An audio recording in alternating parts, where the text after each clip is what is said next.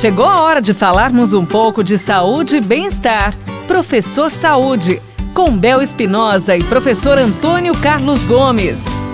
Bora conversar com o professor Antônio Carlos Gomes, que está chegando por aqui. Qualidade de vida é o nosso assunto, não é isso, professor? É nosso assunto, é melhorar a qualidade de vida desses nossos ouvintes queridos aí. Seguinte, o senhor já falou desse assunto, mas é um assunto muito importante que vale a pena tirar algumas dúvidas que podem estar acontecendo por aí, porque a pergunta é essa: qual é a diferença entre atividades físicas moderadas e vigorosas? Ah, sim, esse muito boa pergunta. Nós já falamos sobre esse assunto, mas ele não se cansa. Agora, isso, né? agora a gente não se cansa, que é, é muito importante. Olha, uhum. nós estamos falando de atividade física, então vamos entender até em programas anteriores a gente já falou isso. Uhum. Nós estamos falando de atividade física, não estamos falando do esporte competitivo. Uhum. Não estamos falando especificamente de um jogo de basquete, nem de um jogo de futebol, uhum. né, nem numa disputa de, de provas de natação. Estamos falando da atividade como benefício para a qualidade de saúde. Uhum. Então nós estamos falando das atividades criativas mesmo, né? Da dança, da caminhada,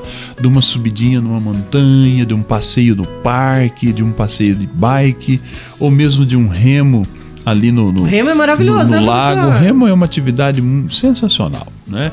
Então, pessoal, nós estamos falando de atividades que não têm fins competitivo no ponto de vista da medalha do resultado. Sim. E sim a gente busca atividade para melhorar nossa aptidão fisiológica, né? Por que não dizer até psicofisiológica? É verdade. Né? Porque todo mundo faz três dias de exercício já acha que é a pessoa mais bonita do mundo, já acha que a calça já tá frouxa. já ajuda muito, Olha, né? você quer melhorar a sua psicologia aí? Se achar bonitão, começa a fazer exercício que é, é sensacional isso aí.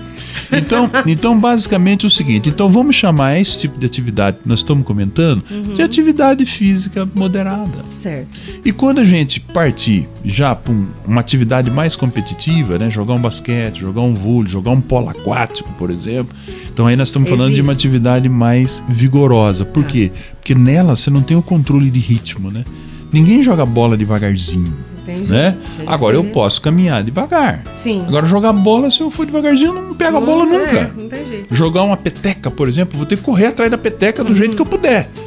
E aí não, nessas atividades que a gente chama cíclicas, que é pedalar, nadar, remar, esquiar, a gente consegue controlar o ritmo de uma forma moderada. moderada. Então essa é a diferença que a gente faz hoje nos no nossos livros, separando a atividade onde tem muitas acelerações, uhum. trocas de direções, com atividade cíclica, que é aquela que não muda muito de direção. Então, a diferença está aí, moderada e, e, o vigoroso. É a maneirinha. A maneirinha. E a vigorosa é que exige mesmo. É, que é de alta jeito. intensidade. Isso e precisa aí. tomar cuidado e saber diferenciar Precisa. as duas Isso. situações, né, Precisa. né, professor? Principalmente no início, né? Quando você né? começa um programa, uhum. vamos com calma, lá na frente. Isso a gente aumenta o ritmo, né? Ótimo. É Professor, muito obrigada. E quero que você continue participando com a gente, ligando para cá, 33565500 e enviando a sua pergunta para o nosso WhatsApp 99993 9890. Até mais, professor Antônio Carlos Gomes, o nosso professor Até Saúde. Até a próxima. Você ouviu Professor Saúde, com Bel Espinosa e professor Antônio Carlos Gomes.